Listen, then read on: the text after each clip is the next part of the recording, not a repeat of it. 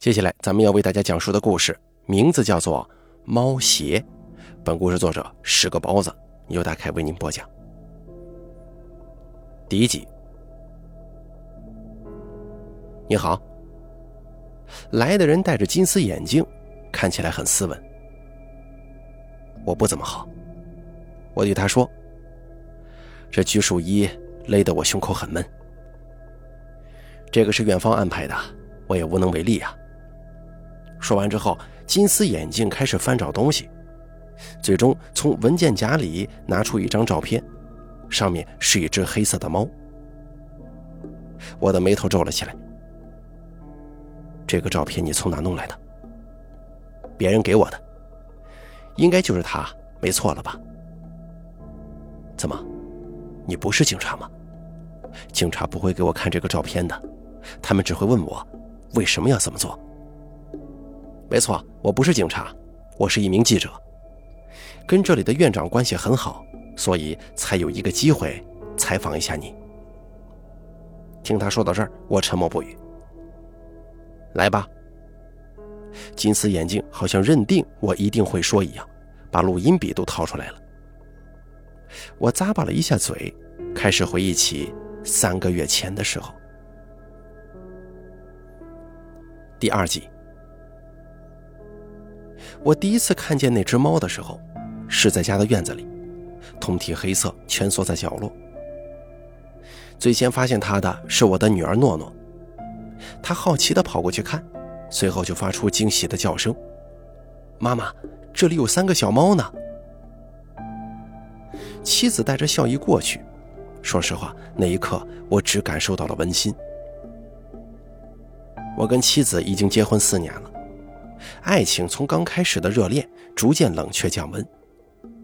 就在我以为我们二人的生活就一成不变直到老去的时候，诺诺的出生给我们的生活带来了色彩。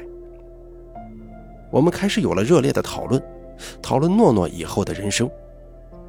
我记得自己当时的感受，激动的就像是孩子一样。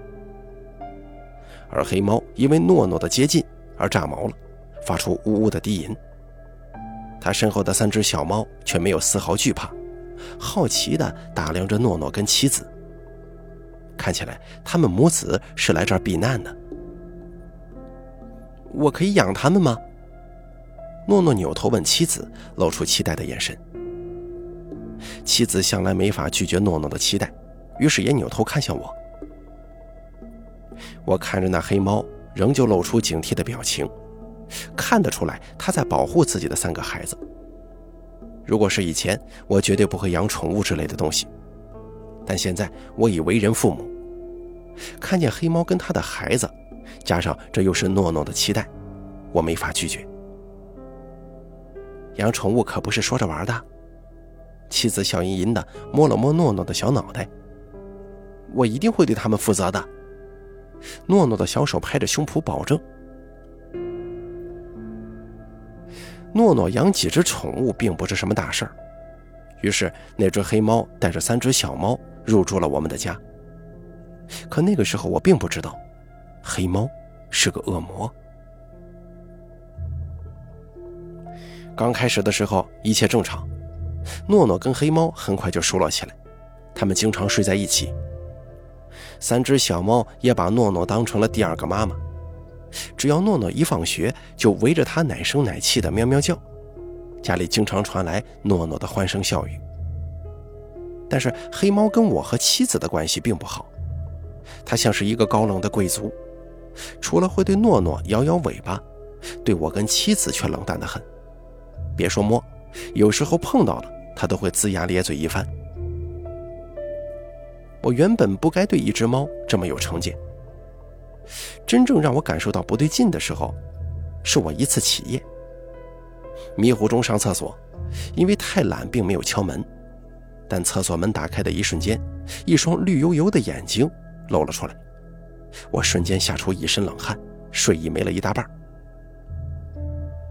匆忙把灯打开，那只黑猫端坐在马桶上，直勾勾地看着我，那眼神根本不像是一只猫，更像是一双。人的眼睛，黑猫与我对视几秒钟，突然咧开嘴大叫一声，从我的脚边跑开了。他为什么会在厕所？开门的时候门是关着的，难不成他打开了厕所的门，又给他关上了，然后就这么一直蹲在马桶上？这合理吗？类似的事情不止一次，那黑猫总会出现在莫名其妙的地方。我不止一次的在半夜看见他端坐在我跟妻子的卧室门边，就像是监视我们俩的生活一样。妻子劝我不要这么敏感，但只有我知道，那只黑猫绝对有问题。在某一天起床照镜子的时候，我突然发现自己的脖颈上有一处红红的地方。我把睡衣拉开，那红红的地方是猫爪模样。如同渗透进皮肤里的胎记一般，没有任何伤口，也感受不到疼痛。这一系列的怪事让我不得不警惕起来。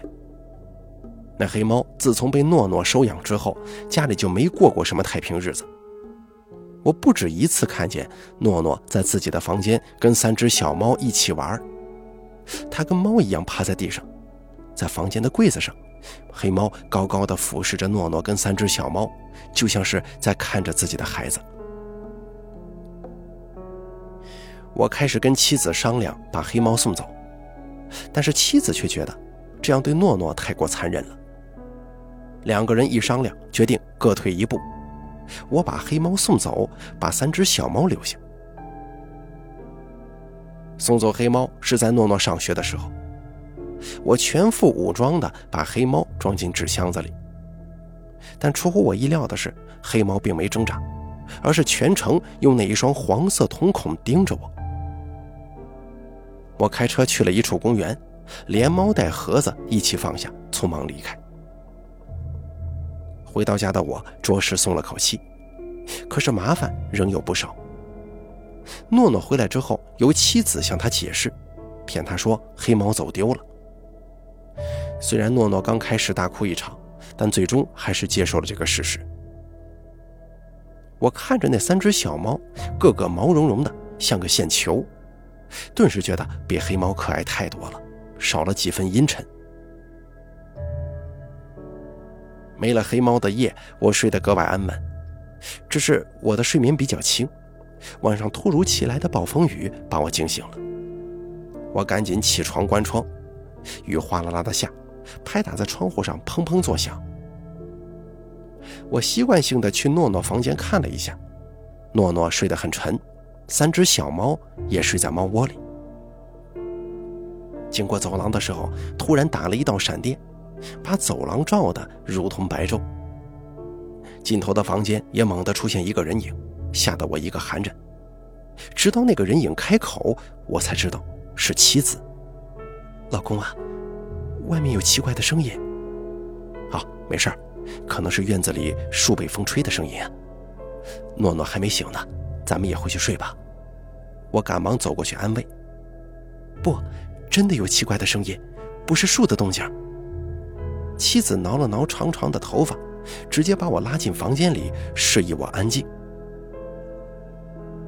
在狂风跟暴雨当中，我俩屏气凝神。果不其然。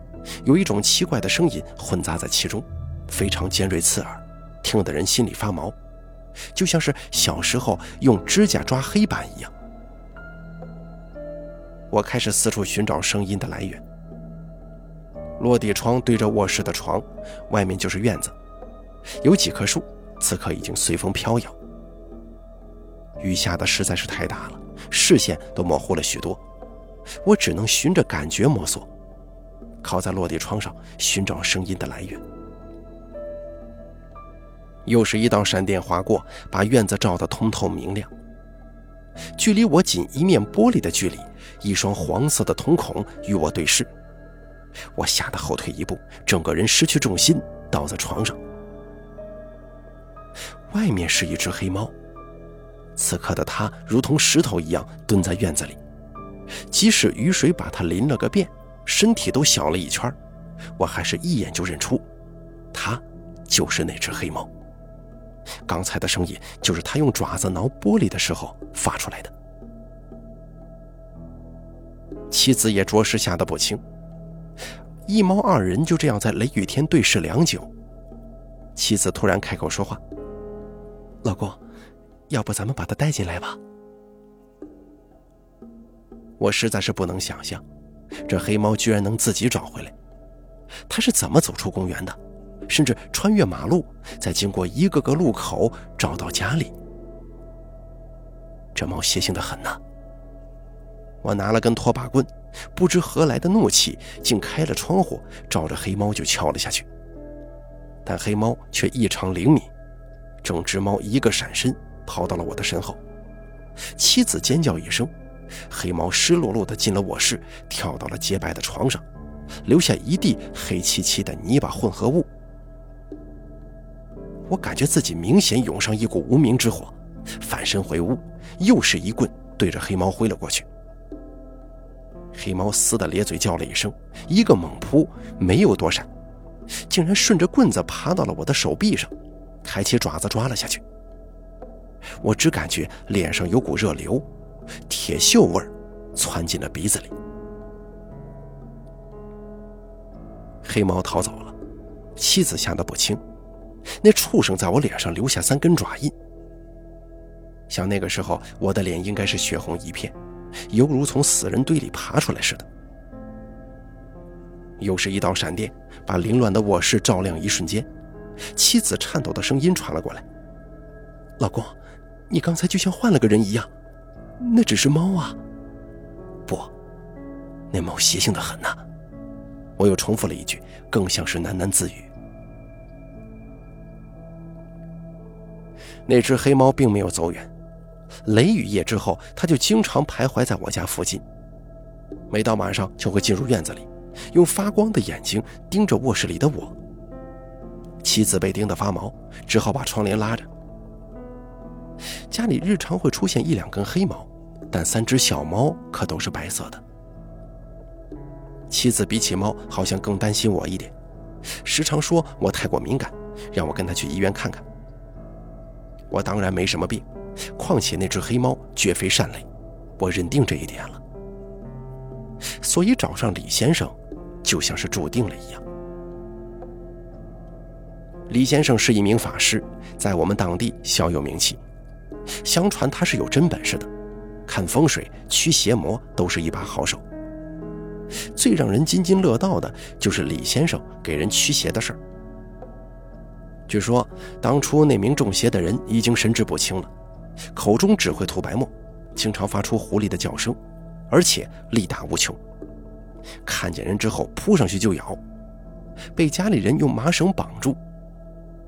人家李先生只是画了道符，那中邪的人就恢复正常了。这事儿被传得神乎其神，这也是我找他的原因。我把李先生请到家里。妻子看见李先生，脸色一变，但很快就恢复了正常。倒了杯茶给我们，就进了卧室。李先生慢悠悠地喝茶，闭上眼睛，嘴里就念叨起来。足足有数分钟，李先生就说：“这黑猫乃是邪魔所化，那三只小猫就是他的命脉，所以他才会回来的。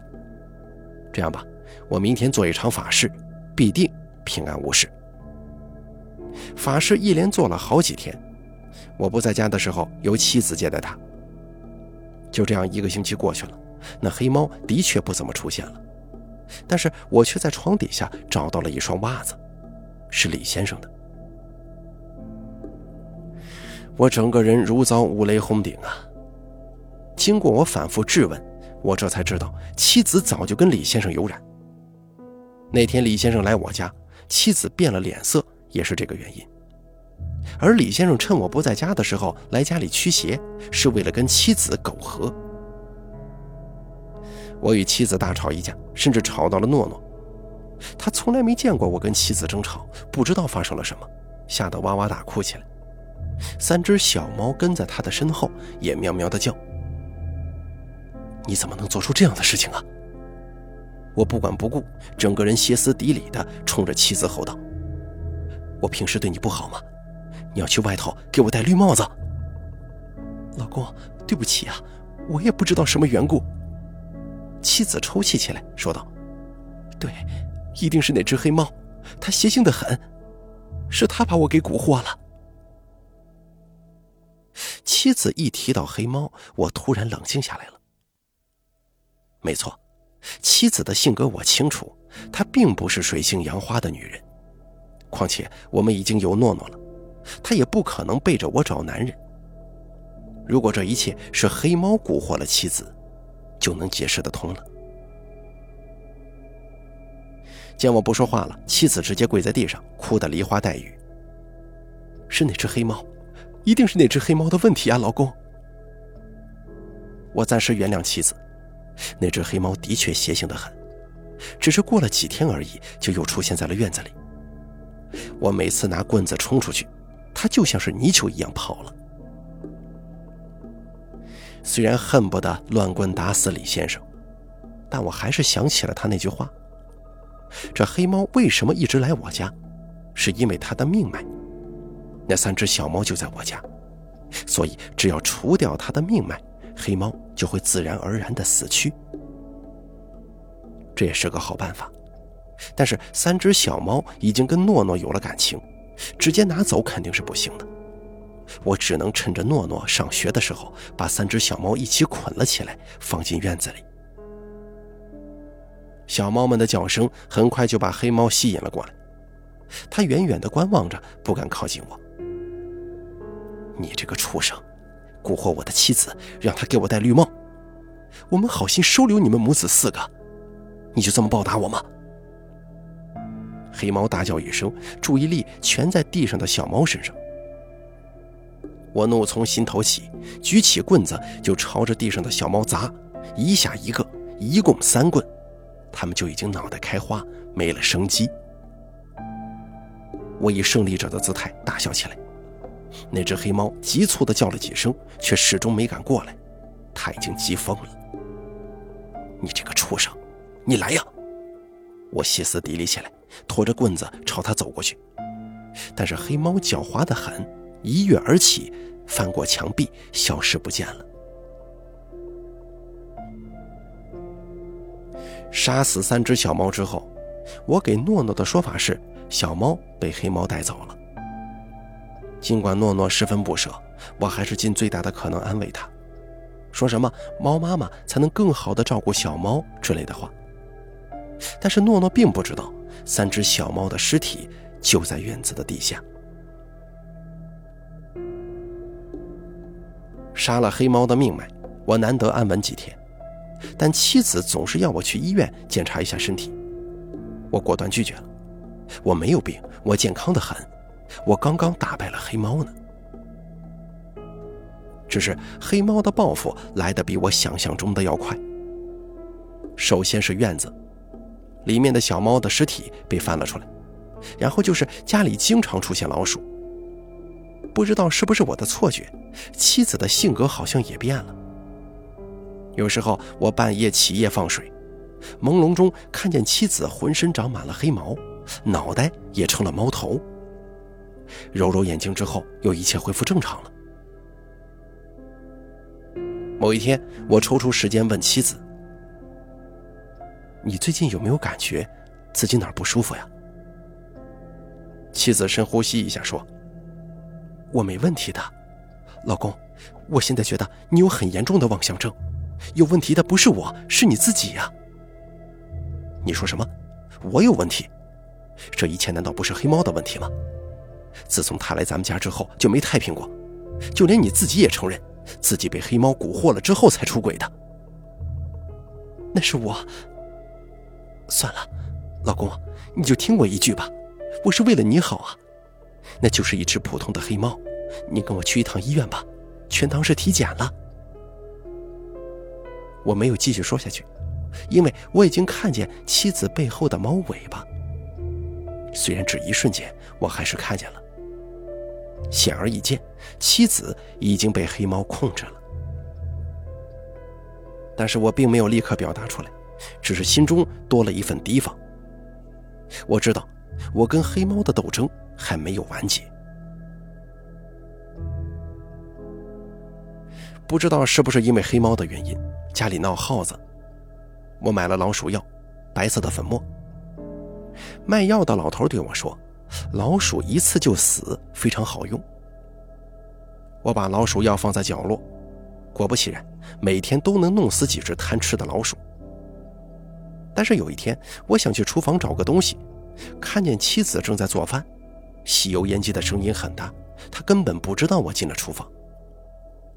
我本来也没有过多的在意什么，但是妻子突然从围裙里掏出一个小盒子，把里面的白色粉末放进了菜里。我看得十分眼熟，仔细想了一下，突然一震，那不是跟我买的老鼠药一样颜色的粉末吗？再揉揉眼睛，妻子屁股后面一闪而过的黑色尾巴，让我看到了。我瞬间明白。这只黑猫上了妻子的身，它想把我们都给毒死。我一瞬间气血上涌，脸上被黑猫抓的三道痕迹隐隐作痛。我猛地抽出菜刀，对着妻子的后背就砍了上去。你这个畜生，我让你放老鼠药！我红着眼睛，妻子被我砍翻在地，想要从门口跑出去，可是她的后背已经有几条血红的刀印子了。老公，你干什么？是我呀！妻子踉跄的想跑，但是被我抓住了头发，只是轻轻一拉，她就摔倒在地。我趁机压了上去。我看见妻子的脸已经是黑猫的模样，但是却一直在口吐人言。那不是老鼠药，那只是淀粉呐！我哪里听他狡辩，一刀对准妻子，不是黑猫的脖子。一股热流就涌了出来，染红了我的脸。身下被黑猫附身的妻子没了动静。我大口喘着粗气，而这个时候门铃响起了，是诺诺回来了。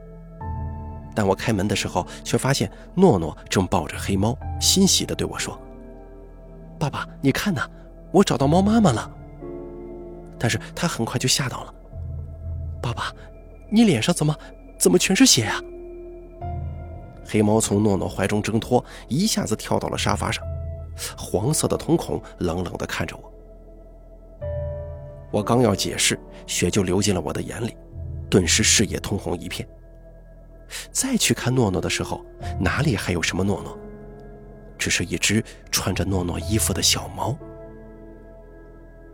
我后退几步，那人形猫头的诺诺就前进几步。而且试图夺走我手中的菜刀。黑猫趴在沙发上叫了一声：“不，你不是我的诺诺！”我视野一片通红，举起菜刀。之后的事情我什么也不知道，只记得自己全身上下没有一处是干净的。妻子跟诺诺的尸体就躺在地上，血流一地，只剩下那只黑猫若无其事地趴在沙发上。安静的看着这一切，我把诺诺跟妻子安葬在院子里，又用他们以前的照片做了遗照，摆放在家中。每到晚上，我就能看见妻子跟诺诺手拉手站在院子里，他们冲我笑，我也冲他们笑。妻子跟诺诺并没有离开，他们时时刻刻都在我的身边。在我洗脸的时候，我能看见镜子里，妻子会站在我身后，安静地站着，面带微笑。我想起了我跟妻子第一次把诺诺从医院带回家里的时候，我买了一个很大的摇篮，妻子说诺诺长得就像天使一样。我们拍了一张全家福，那是我人生当中为数不多真正快乐的日子。可是，一切都已经不复存在了。白天的时候，我会出门买消毒水。厨房跟客厅的血太多了。晚上，我会在院子里陪诺诺跟妻子说一会儿话，但他们只会笑，却开不了口。黑猫待在房子里，可是我已经没有心情去管它了。可是这畜生却没打算放过我。妻子跟诺诺开始不局限于院子里了，他们会到我床边站着，居高临下的。看着躺在床上的我，然后脑袋就会开始变化，变得血淋淋的，变成一只猫头。我不害怕诺诺跟妻子，但是我害怕两个有着诺诺跟妻子身体的猫头，他们会发出尖锐的叫声，吵得我晚上睡不着觉。我知道是那三只小猫报仇来了。妻子的手机一天到晚响个不停，还有诺诺的老师，也在询问我为什么不去上学。我被问得烦了，就关了手机。就这样一直持续到现在，精神已经濒临崩溃。不知道过了几天，也许是院子里的恶臭传了出去，我不清楚，但应该是有人报警了。警笛声响起，把我从绝望的回忆拉回现实。那黑猫已经消失在了院子里，取而代之的是破门而入的警察。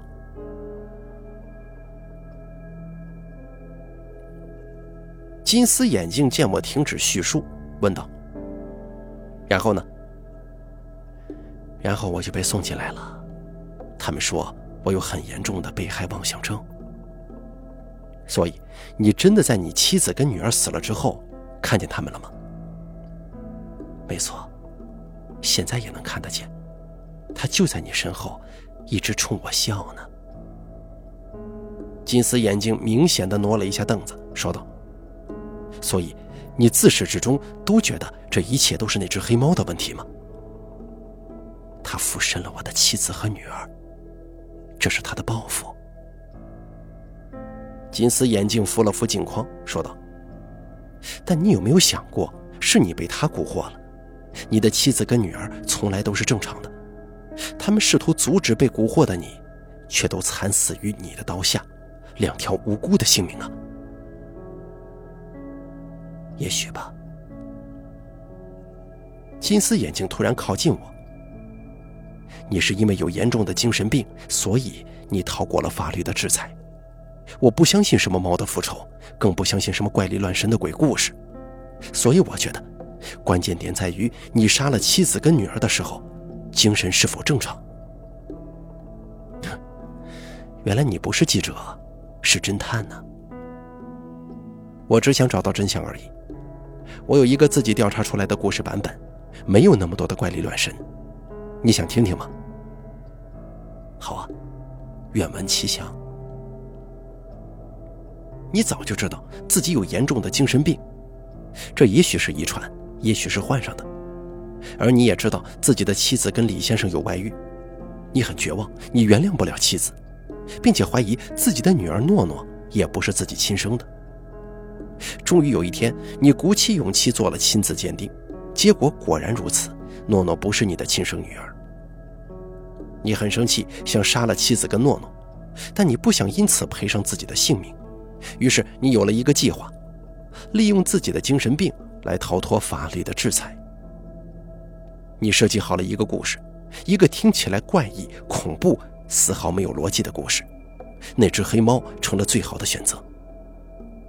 你杀了自己的妻子跟女儿，不，诺诺不是你的女儿。你跟警察说了这么一个故事，没人会信，所以他们会带你去医院进行检查，自然而然的，你的精神病也会被查出来。你逃避了法律的制裁，也报了仇。你做了很多准备，防止你精神病发作时破坏自己的计划。你叫上了李先生，你跟他说了猫的故事。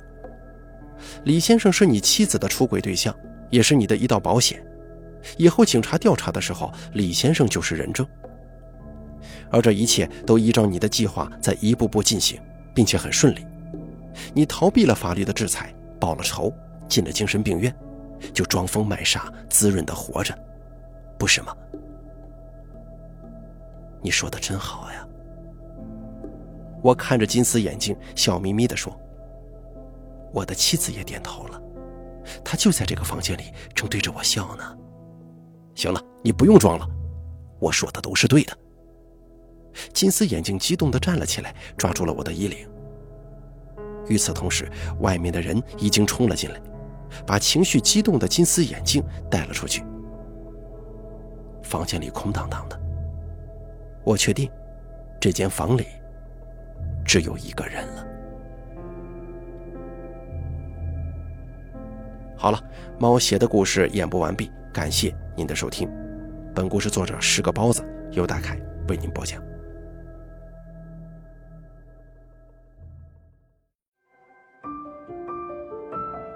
本期故事演播完毕。想要了解大凯更多的精彩内容，敬请关注微信公众账号“大凯说”。感谢您的收听。